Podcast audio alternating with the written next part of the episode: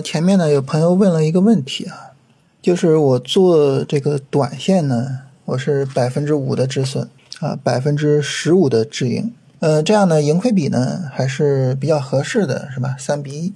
但我现在呢做超短，做超短呢，我我止盈就没办法到百分之十五了啊，因为行情没有那么大啊，我只能是百分之十的止盈。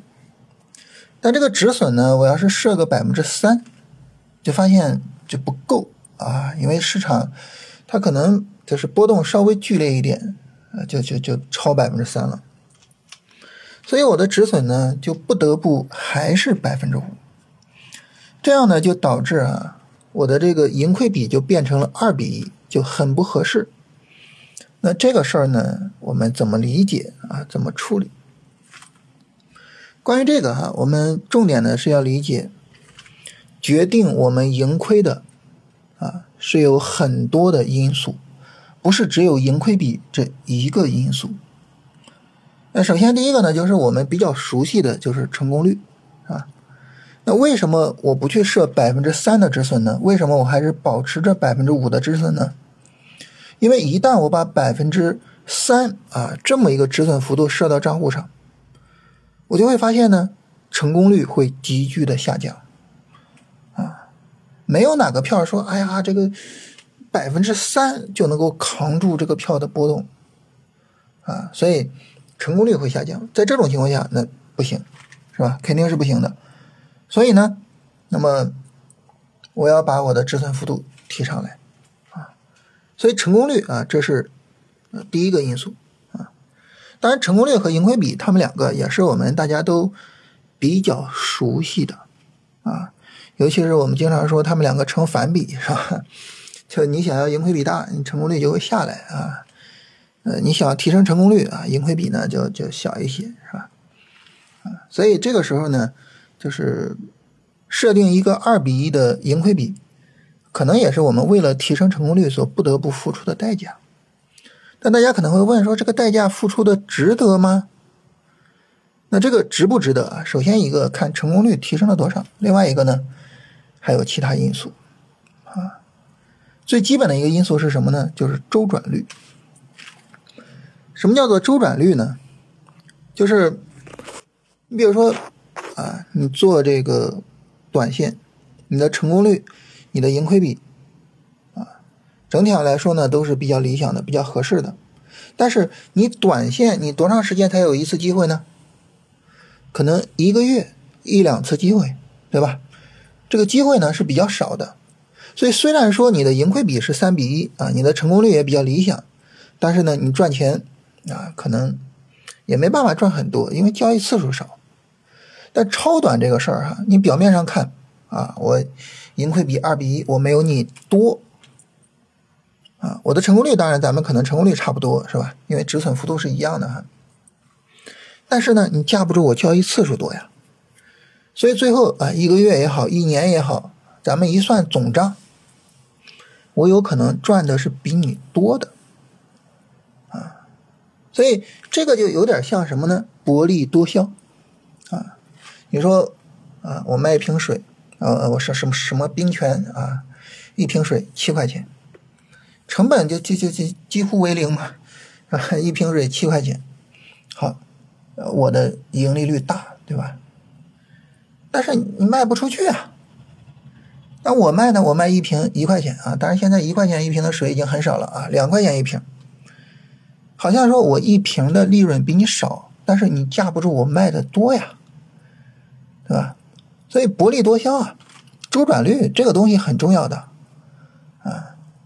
我我们经常说啊，拿一个大牛股是吧？这个十年十倍。我们先别看着那个十倍很羡慕哈，你看看前面还有两个字呢，十年，对吧？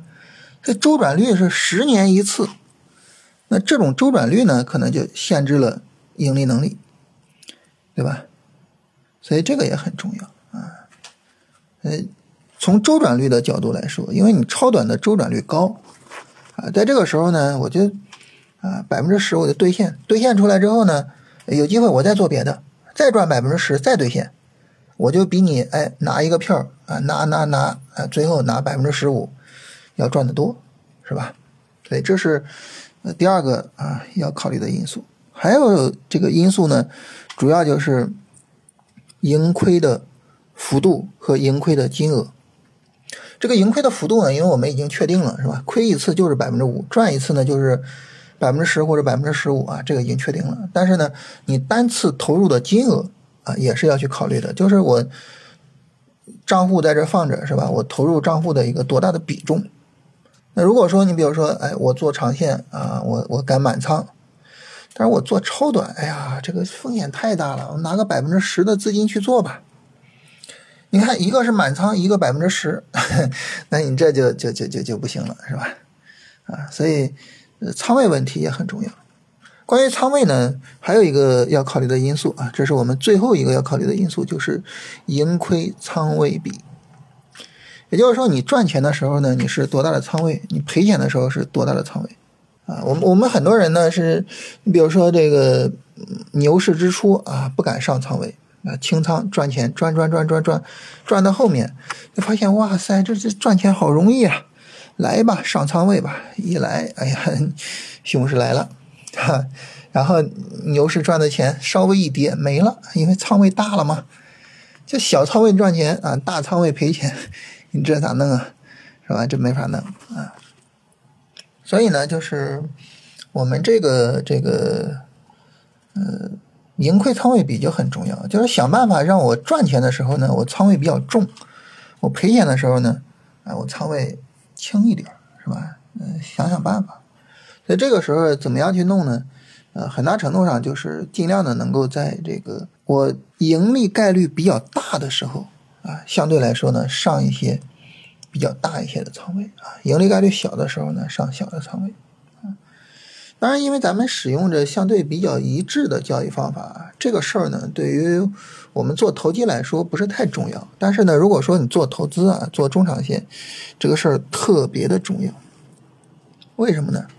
往往是市场刚开始跌的时候啊，我们是傻大胆是吧？敢做啊，然后呢就。你你你你敢做，你就敢上仓位，结果呢，早早的上了仓位，到后面呢，大盘越跌越不敢买了。明明这个时候呢，位置更低，下跌的行情寿命啊已经被消耗的差不多了，更应该去做买入，不敢买了，不买了，那你这不麻烦了吗？对不对？这个时候你说你的这个盈亏仓位比就很难出来，是吧？所以对于中长线来说呢，呃，越跌。越敢去买，这个很重要啊。所以，呃，现在呢，我们在这个新米团做复盘视频啊，我就区别了一下。之前就是每天聊行情，每天聊行情。其实这种状态呢，呃，比较容易疲啊，比较容易进入一个就是惯性的或者说摸鱼的一个状态。我们现在改成什么呢？就是每天聊，就是单纯的聊超短。啊，你像短线也好像中长线操作也好，就在重要的时候，在关键点特别的深入的去聊一下，啊，尤其是中长线啊，做做这个波段下跌的终结这种操作，啊，那么一定要在波段的这个行情不断展开的时候，啊，在波段下跌充分展开之后的这个每一次的短线下跌展开的时候，啊，都得单独的做视频啊，然后。跟大家讨论这个行情啊，你看这个整体上下跌展开了啊，你看这是新一段短线下跌展开了。如果我们做中长线，这个时候呢，我们就要啊去安排好，就这次下跌我要投多少仓位，我要怎么投，就要去安排好啊，就避免说什么呢？啊，避免说明明啊这个随着市场下跌啊，下跌的行情寿命啊更大了啊，我们更应该做了，结果呢害怕。不敢做是吧？明明啊，我们按照条件做，能够获得一个比较好的盈亏仓位比，结果最后呢没敢下啊，就避免这种情况。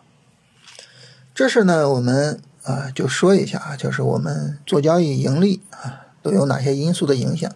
顺带呢就回答了那位朋友的问题，就是你不用觉得啊这个超短啊百分之五的止损，百分之十的呃止盈啊这个盈亏。啊，相对之间没有拉开啊，不用觉得这是一个问题，为什么呢？啊，因为它虽然盈亏比可能没有那么理想，其实二比一已经很理想了啊，已经很理想了。但是呢，第一，它保障了成功率，对吧？第二呢，就是它的周转率高，所以最后呢，你有可能你赚的钱还是会比这个短线要多啊。所以这个事儿呢，我觉得还是放宽心啊，自己的交易方法怎么样合理怎么来啊，不用去呃纠结于一些那种准确的东西啊，那种这个这个大众化的东西啊，就。啊，这个对于交易来说，最重要的不是成功率，而是盈亏比啊！盈亏比一定要大，什么什么，我我是不认同的。你无论成功率高还是盈亏比高还是怎么样，能赚钱最重要。呃，分享一个我们自己在做这个 AI 的时候的一个发现啊，就是呃，我我们做 AI 的时候做了一些可能不是太成功的系统，但是呢，都是能赚钱的啊。就是他，我说不太成功，是因为他始终没办法超越年化百分之二十这么一个上限，就始终过不去，不知道为什么，啊，所以呢，就是也一直没有上实盘。但是在这里边，就是我们有一些系统做的是什么呢？就比如说零点八、零点九的盈亏比，也就是说我赔一次赔一，我赚一次只赚零点八，只赚零点九，但是呢，我成功率能到百分之九十以上。所以最终我还是赚钱的，啊，所以这个事儿不要介意啊，不要介意啊，就是整体能能赚钱最重要啊，整体上来说自己交易觉得舒服最重要啊，不用在意说啊，这个一般都说盈亏比较大，一般都说怎么，呃，一般都说成功率不重要，然后什么什么，就不要管一般人怎么说啊，就是按照自己的方式做好吧。